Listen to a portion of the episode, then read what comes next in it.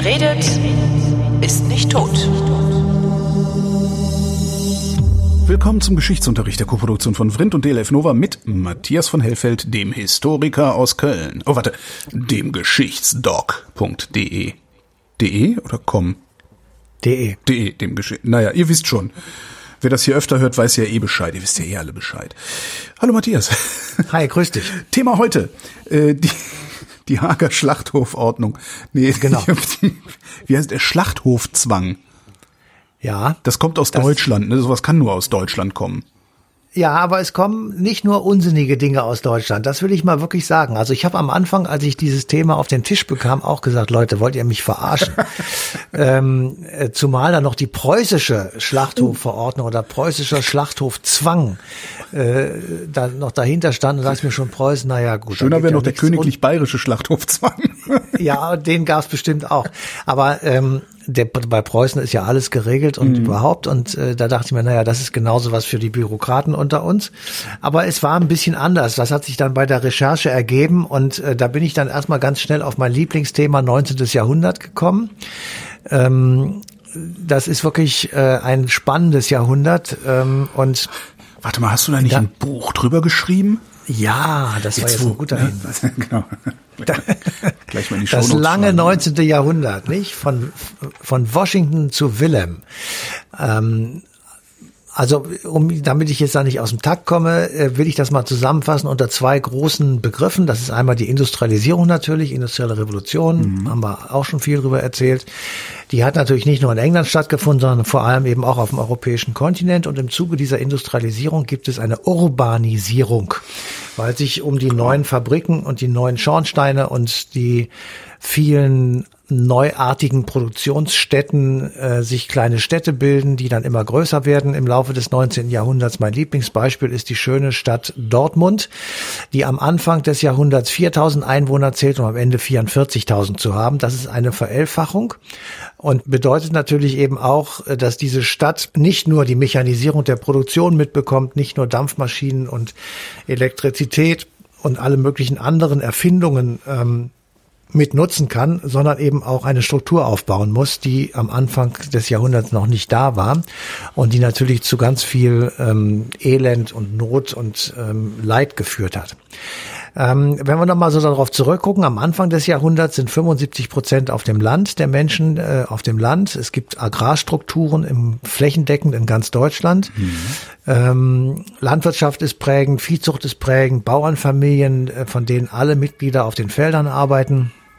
Es gibt Abhängigkeitsverhältnisse gegenüber den Landbesitzern. Ähm, gleichzeitig steigt ab Mitte des 18. Jahrhunderts schon beginnend die Lebenserwartung. Das liegt daran, dass äh, die Ernährung besser wird, dass der medizinische Fortschritt ähm, durchgreift und äh, Krankheiten besser bekämpfen kann.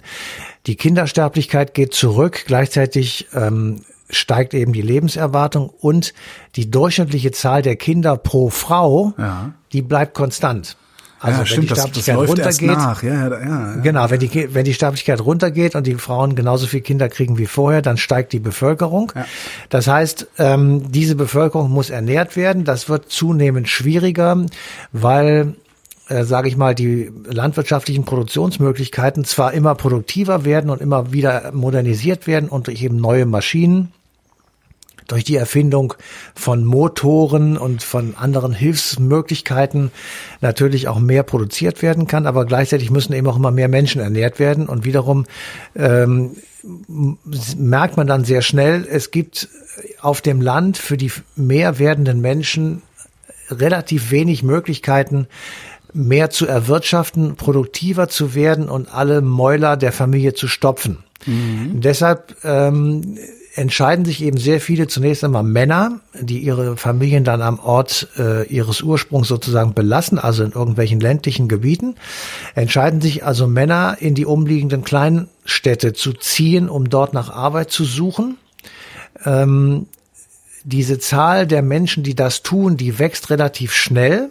Da die aber keine Wohnung in den Städten haben und da die sozusagen keine äh, vernünftige, also es gibt weder Schulen noch Krankenhäuser noch Straßen noch Wohngebäude etc. Das ist alles auf diese dann steigende Zahl von Einwohnern natürlich am Anfang des Jahrhunderts nicht ähm, nicht vorbereitet. Ja. Ist ja auch Äh, sodass ich- Verelendung zu sehen damals dann. Eben, das Also ist wie, wie, wie heute auch in den großen äh, Städten, die, die, die Slums bilden, ja. Genau, Pauperismus. Also Ja, das genau. ist strukturelle Armut und diese strukturelle Armut, das ist im Gegensatz zu selbstverschuldeter Armut oder äh, Armut durch Krankheit oder sowas, ähm, äh, ist eben, da kommst du nicht raus. Also Ja. wenn du in diesem, in diesem Kreislauf bist, dann bleibst du es auch ähm, so lange, bis sich die Struktur, die deine Armut hervorruft, verändert hat. Also bis es Straßen, Häuser, Wohnungen, Arbeitsplätze, Schulen, Krankenhäuser etc. gibt. Wenn das da ist, dann verschwindet auch ganz allmählich ähm, äh, der Pauperismus, also die Armut. Und ähm, welches Ausmaß das hat, ähm, kann man sich daran eben vorstellen, dass zwischen 1800 und 1900 also das gesamte 19. Jahrhundert, die Zahl der Arbeiter um das hundertfache gestiegen ist. Krass. Ja, ähm, und gleichzeitig natürlich weniger Leute auf dem Land gearbeitet haben und gleichzeitig immer mehr Leute in den Städten gearbeitet haben. Und dort herrschten hygienische Umstände, die möchten wir nicht ähm, beschreiben. Ja. Also das ist, äh, da war Schlimmer als im Berlin, Mittelalter, ne? also Berlin ge gehörte zu den dreckigsten Städten. Ähm, da, da standen die Keller oft unter Wasser. Dort lebten Leute in Kellern, die permanent Schimmel und äh, Kälte und Feuchtigkeit in ihren Räumen hatten. Ähm, es gab, also das, was wir heute als prekäre Verhältnisse bezeichnen, das ist da richtig massiv geworden und es entstand das, was wir bis zum heutigen Tage die soziale Frage nennen. Also die ähm, sozusagen der Umgang der Mehrheitsgesellschaft mit jenen, die Marx hat sie das Lumpenproletariat bezeichnet, also die sozusagen am Rande des äh, der Existenz leben müssen. Industrieproletariat könnte man vielleicht auch sagen und die eben äh, so lange in Armut bleiben, bis die Industrien, die neu entstehen, dann tatsächlich genügend Jobs abwerfen und dann allerdings sehr schnell äh, Städten wie zum Beispiel Berlin eben auch zur Blüte verhelfen. Also Siemensstadt ist so ein Wobei es dann ja, wobei es dann ja auch äh, tatsächlich nochmal ähm, der, der, der, der Organisation der Arbeiterschaft bedarf, be- bedurft hatte, sie wirklich aus der Armut rauszuholen. ne? Also die, Naja, klar. die reine Industrie Also- hat nicht gereicht. ne? Das ist ja, das ist ja auch das Interessante. Also Pauperismus ist ein so sehr, sehr interessantes Ding. Die haben halt damals auch nicht verstanden, was da passiert. Also sie haben gesagt, wieso? Das muss doch, äh, das muss doch alles funktionieren hier. Das, das ist doch eigentlich alles super. Warum sind die denn immer noch arm? Ähm, das ist, das ist ein sehr, sehr spannendes Thema. Könnte man sogar eine Ja, das eigene Sendung total- drüber machen. Das ist total spannend, aber ähm, äh, das hat natürlich auch was mit Gewerkschaften zu tun. Ja, natürlich, Und das mit, hast du ja heute mit, noch. Mit der du SPD und mit all dem ganzen Ja, Zeug. das kannst du dir heute sogar immer noch angucken. Also unter heutigen Verhältnissen hast du auch immer noch diese prekäre Beschäftigung.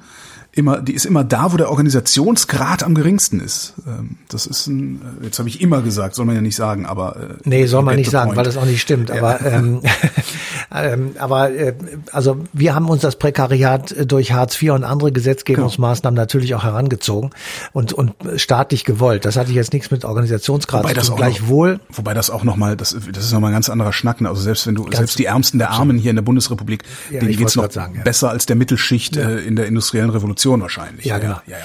Da gab es gar keine. Also es, das ist absolut, äh, nein, das kann man wirklich nicht, das kann man wirklich nicht miteinander vergleichen. Deswegen kann man auch Marx nicht einfach auf heute übertragen, weil das einfach unter völlig anderen Umständen geschrieben wurde, alles und ausgedacht wurde. Und zur damaligen Zeit hatte der Mann 100 pro Recht. Das ist überhaupt gar keine Frage. Sehr schön, sehr schön auf Twitter gesehen die Tage. Äh, Was würde Marx wohl zu heutigen Verhältnissen sagen? Ja. Ihr seid zum Mond geflogen. Wow. das finde ich eigentlich sehr schön. Ja, ähm, also das darf man nicht übernehmen. Das ist ja auch, Ja. das macht ja auch kein Mensch. Das wäre ja völlig blödsinnig. Aber man kann natürlich schon sozusagen den Sicht, äh, den Blickwinkel von Marx einnehmen. Man kann tatsächlich bestimmte Dinge aus dem Blickwinkel der prekären Lebensverhältnisse betrachten. Man kann ähm, bis hin, dass man sagt, okay, der Mindestlohn ist jetzt bei neun Euro, keine Ahnung, der muss auch mindestens mal zwölf Euro erhöht werden oder sowas. Das sind alles vernünftige Dinge, die man tun könnte, um diese Lebensverhältnisse etwas weniger prekär zu machen. Aber im Verhältnis zur Mittelschicht und zu denen, die viel Geld verdienen, ist es natürlich auch weiterhin prekär. Also diese soziale Frage beschäftigte natürlich äh, die Politiker, beschäftigte alle, die in irgendeiner Form mit dem Gemeinwesen zu tun hatten und die wirkte sich eben auch auf, aus die, auf die Lebensverhältnisse, also auf wie wohnen Menschen. Und da kommt dann die Frage auch, wie ist denn eigentlich die Hygiene? Ja. Und die Hygiene, das muss man wirklich sagen, war schrecklich. Also in den Städten, äh, die Hygiene war furchtbar. Da liefen Ratten rum, da stand das Wasser, da gab es keine vernünftige ähm, Kanalisation, das musste alles erst aufgebaut werden. Und ähm, gleichzeitig aber äh, machte ich, ähm, wie soll man sagen, also die Leute schlachten sozusagen wild irgendwo im Hinterhof und ähm, dann äh, wundern sie sich, wenn sie irgendwie Krankheiten über geschlachtete Viecher sich reinschleppen in die Wohnung. Ich meine, wann, wann ist das, wann ist, wann hat Semmelweis festgestellt, dass man mit gewaschenen Fingern weniger Bakterien oder Bazillen Keine hat? Das war Ahnung. auch Mitte des 19. Jahrhunderts irgendwann erst. Bestimmt, Also das, bestimmt. ja, das, ja. Ja. So, und äh, in dieser in dieser Situation, da kommen wir jetzt auf unser eigentliches Thema, ähm, haben dann die Leute sich überlegt, ähm, dass nicht besonders klug ist, auf offener Straße Hühner zu schlachten oder auf offener Straße im Hinterhof oder sonst irgendwo, wo die Kinder spielen und die Haustiere leben und sonst irgendwas, ein Schwein zu grillen oder sonst irgendwas zu machen. Deswegen wurde 1881 per Verordnung ähm, eingeführt, dass geschlachtet werden darf nur noch in dafür eigens eingerichteten Schlachthöfen. Wann war das nochmal? Äh, 1881. 1881. Semmelweis hat seine Studie über äh, Krankheitsübertragung äh, 1848 gemacht. Ah ja. Das passt. Ähm, ja, das hat, Ja, das passt. Äh, Und da kann man wirklich, ähm, man kann da jetzt wirklich drüber äh, nachdenken, ist falsch, aber man kann irgendwie sich ein bisschen amüsiert darüber zurücklehnen. Haben die dann dann aufgehört zu schlachten im Hinterhof? Glaube ich nicht. Aber ähm, es hörte dann allmählich auf. Und der, das Vorbild, in diesem Falle das gute Vorbild, kam aus den USA. Ähm, das Vorbild für den ersten, für das erste große Haus, das war der städtische Vieh- und Schlachthof Berlin, stammte von den industriellen Schlachthöfen von Chicago, ähm, die dort 1845 begonnen haben, Tiere sozusagen fließbandmäßig industriell zu schlachten, um sie dann zu Nahrungsmitteln Ja. zu verarbeiten. Ähm, das ging dann übrigens natürlich wie immer in Amerika äh, wunderbar sofort in die Kriminalität, Mafia. es gab eine Kartellbildung. äh, äh, Kartellbildung da von hat der fünf Markt aber mal wieder geregelt, du. Hui, hui, hui, hui. Ja, ja, es gab eine Kartellbildung von fünf großen Schlachthöfen, die hießen auch natürlich The Big Five. Natürlich. Ähm, und damit äh, beginnt sozusagen äh, die äh, Entwicklung, die wir heute so beklagen, dass nämlich Lebensmittelproduktion zu einem weltweiten Geschäft wird und nicht, also das Tierwohl sowieso nicht beachtet wird. Und ähm, es sind einfach in diesen Schlachthöfen sowohl Menschen als auch tierunwürdige Bedingungen, die eben, so sagen es jedenfalls die Kritiker, auf den Monopolkapitalismus zurückzuführen sind. Sprich, es geht nur darum, mit den Schlachthöfen in Privatbesitz möglichst schnell ähm, Geld zu verdienen und äh, entsprechend äh, Money zu machen. Das kann man ja auch heute sehen. Ich will jetzt keinen Namen nennen, aber da bricht ja ab und zu mal Corona aus. Ja. Ähm, und ähm, im Übrigen ist das auch äh, literarisch verarbeitet worden. Also äh, wenn wir uns an unsere Schulzeit zurückerinnern, Bertolt Brecht, die heilige Johanna der Schlachthöfe ist eins der Themen und das andere, das habe ich allerdings nicht gelesen, sondern nur, ähm, ich glaube, bei Wikipedia gefunden. Upton Sinclair hat äh, das literarisch verarbeitet in Der Dschungel, das Buch von ihm, Der Dschungel. Okay. So, und ähm, jetzt haben wir äh, also diese Verordnung und damit sollte eben gestoppt werden, ähm, dass äh, nicht nur Nachttöpfe, sondern Pflanzen- und Nahrungsmittelreste, das Blut von Schlachtern, Fleischreste einfach auf der Straße rumliegen und auch öffentlich in Anführungsstrichen gelagert werden. Gleichzeitig sollte Haus, Unrat und Mist nicht mehr offen in den Ställen liegen bleiben und ähm, auf der Straße liegen. Dazwischen liefen die Haustiere rum und das liebe Vieh der Bauern. Äh, Wenn es geregnet hat, wurde es feucht. Wenn die Sonne drauf geschienen hat, wurde es warm. Und alles das ist natürlich eine wunderbare Umgebung für Epidemien, für Schöner Seuchen, Langzeitversuch, ja. für lang, für, ja, für schnell sich verbreitende Krankheiten, für Ansteckungen jeder Art. Ähm, und es ist dann eben ähm, nicht verwunderlich sozusagen, dass, wie du eben schon mit dem Semmelweis gesagt hast, in dieser Zeit ähm, Methoden entwickelt werden zum Abtöten von Keimen, von Erregern, zum Beispiel durch Erhitzen, das berühmte Pasteurisieren, erfunden von Duis, man glaubt es kaum, Pasteur. Äh, dann entdeckt Robert Koch ähm, Cholera- und Tuberkuloseerreger. Ähm, und all das sozusagen führt dann letztendlich dazu, dass man sagt, wir müssen versuchen, den Herd des Ganzen zu bekämpfen. Und das ist eben das offene Schlachten, das Herumliegen von Gammelfleisch und vernünftige hygienische Verhältnisse. Und da kommt man irgendwie unweigerlich auf den Herrn Professor Wieler, der uns jeden Tag vom Robert Koch Institut in Berlin erklärt, wie viele Corona-Fälle es gibt. Mhm. Ja, und wir kommen ja letztendlich auf die gleichen Punkte wieder zurück. Hände waschen, Abstand halten, äh, Maske tragen. Und kein Fleisch offen rumliegen lassen auf der Straße. Ja. und aus, aus diesem Gedanken heraus haben wir dann in der Sendung gesagt, weißt du was, es wäre vielleicht wirklich besser, wenn wir gar kein Fleisch essen würden. Ja, das ist ja sowieso. Ähm, das, ja, das, das, ist ja sowieso. Alleine, alleine für, fürs Klima äh, wäre das die beste Variante. Ja. Genau, wir, wir machen das, also privat machen das äh, schon eine ganze Weile, dass wir wirklich kaum noch Fleisch essen. Mhm. Ähm, und äh, die, ähm, Wie ich sag mal, die, noch. Ich habe dich noch nie, wir kennen uns jetzt ja echt schon einige Jahre, ich habe dich noch nie ja. Fleisch essen. Äh, ja, ab und zu esse ich, aber okay. keine Schnitzel und sowas. Ja, also jetzt, ja, wir haben äh, zu Silvester haben wir äh, da war also Fleisch dabei, aber nicht, ah ja, okay. nicht viel und auch Fisch schon mal, aber ganz, ganz selten. Okay. So, und ähm, wir, ähm, wir sehen ja sozusagen, dass wir das gar nicht brauchen und wir kriegen einfach mit, äh, also ich sag mal so 1881 war die Fleischhof, äh, die, die Schlachthofverordnung oder der Zwang dazu sicherlich eine richtige Maßnahme, weil da noch keiner auf die Idee gekommen ist zu sagen, wir schlachten überhaupt nicht mehr. Ja. Ähm, heute äh, sehen wir durch Globalisierung und durch ähm, verschiedene Umweltgeschichten, ähm, dass wir uns selbst sozusagen ins Knie schießen, wenn wir immer mehr Wald wegroden, um dort irgendwelche Plantagen anzulegen, damit weitere Rinder dort grasen können.